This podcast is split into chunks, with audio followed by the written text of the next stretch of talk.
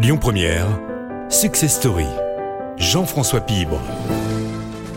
Tout au long de ce mois de décembre, Success Story vous a conduit sur les routes de la soie d'André-Claude Canova, ce Croix-Roussien qui a créé de toutes pièces sa propre maison en 1976, a œuvré pour les plus grands, Hermès, Cartier, Dior, Chanel ou encore Rolex, et ce pendant près de 40 ans. Cette semaine, pour le quatrième et ultime volet de son histoire, place aux souvenirs et à l'héritage.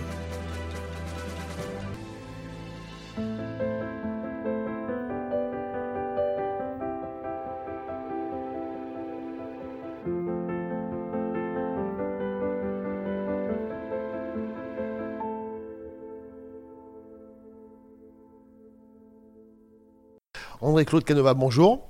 Bonjour Jean-François.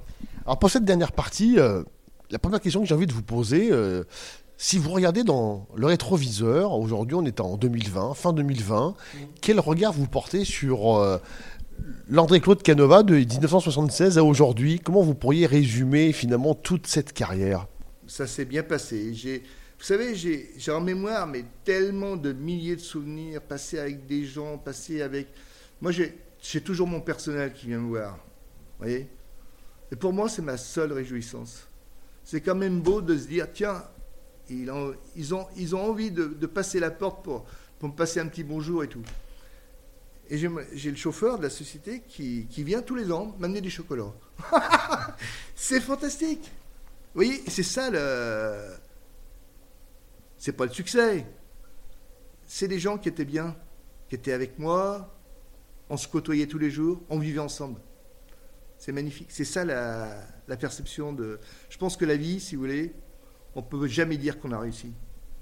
On peut se dire sur le lit, tiens, dernier jour, on a peut-être on a peut-être fait quelque chose de pas mal. Avec le recul, parce que c'est important, le, recul, la, chose, là où les choses, je ne sais pas si c'est au singulier ou au pluriel, dont vous êtes le plus fier. je suis fier, c'est que j'ai su mener des équipes, des gens, de tout azimut. Moi, j'ai eu à l'usine des gens qui avaient fait mon usine, des un maçon. Il est resté avec moi. Il était imprimeur à la sortie. Vous voyez l'évolution, c'est quand même beau. Et c'était des gens fantastiques. C'est pas, ça n'a pas été l'argent, ma motivation, ça a été le, plaisir de créer, le plaisir d'avancer. Parce que là, j'ai avancé, j'ai avancé à tout niveau. Puis vous savez, vous rencontrez des gens qui vous apprennent beaucoup de choses. Et moi, tous les jours, j'en apprends.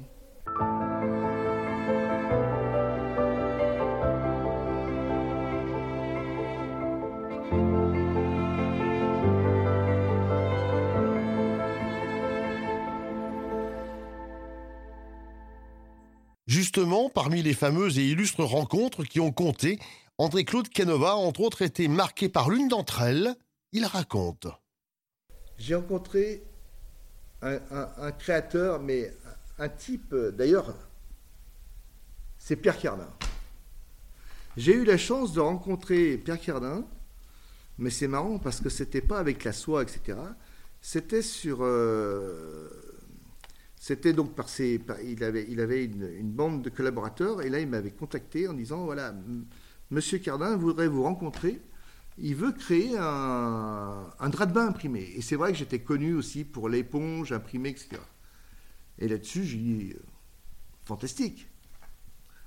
Et, donc, je rencontre euh, Pierre Cardin, mais qui était, mais, qui m'a pas fait attendre, rien du tout, euh, mais qui a été fabuleux, mais d'une gentillesse et tout, mais très, très abordable et qui, m'a demandé ce que je faisais tout ça, qui m'a écouté, euh, et qui m'a dit Bon, on va faire un drap ensemble. Eh ben, je lui dis Est-ce que vous avez le dessin ou est-ce qu'il faut le créer? Non, j'ai le dessin. Il avait acheté Maxime, il dit Voilà, je veux le drap de bain de la scène de Maxime. Et donc, euh, je lui réalise le drap de bain, je lui présente. J'avais fait deux, deux, finitions parce qu'il voulait à tout prix un, liseré, donc un, biais autour du drap de bain. Que je trouvais ça vilain, euh, euh, pas classe et tout. Et je viens avec deux, avec un autre, ourlé, traditionnellement, magnifique et tout. Et je lui dis, Monsieur Carlin, donc je vous ai fait ce que vous m'avez demandé, mais je pense que ça, c'est beaucoup plus classe. Et là, il me regarde, il me dit, qui c'est le créateur? Et ça, ça m'avait fait marrer. Et, je, dois dire que c'est des rencontres fantastiques. Dernière question. Euh, aujourd'hui, la société a été reprise par euh, Sixième Sens Immobilier et Monsieur Nicolas Gagneux.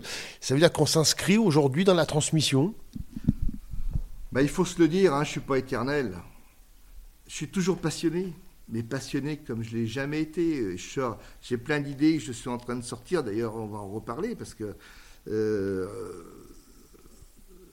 mois d'avril, on va avoir une exposition entre l'association de deux fous furieux, c'est-à-dire Jacquet et moi-même, sur des, une rétrospective de, mes, créations, donc 43 ans de création, revisité par, un, par Jacquet, un graffeur euh, assez connu quand même sur Lyon. Et, c'est vraiment une histoire magique. On a une entente, on est. On a un peu le même caractère. C'est pas mal de temps en temps, mais c'est constructif. Et c'est bien de passer, si vous voulez, à quelque chose de bien défini, etc., où la finesse, je joue avec certaines choses, avec la finesse, la profondeur et tout ça. Et là, là-dessus, paf, quelque chose de, de, de magique. Magique, oui, magique. C'est sans doute le qualificatif qui résume le mieux le destin d'André-Claude Canova, mais aussi sa vision et sa philosophie. L'homme aime à souligner, in fine, qu'il a sans cesse souhaité être un marchand de bonheur et donc de magie.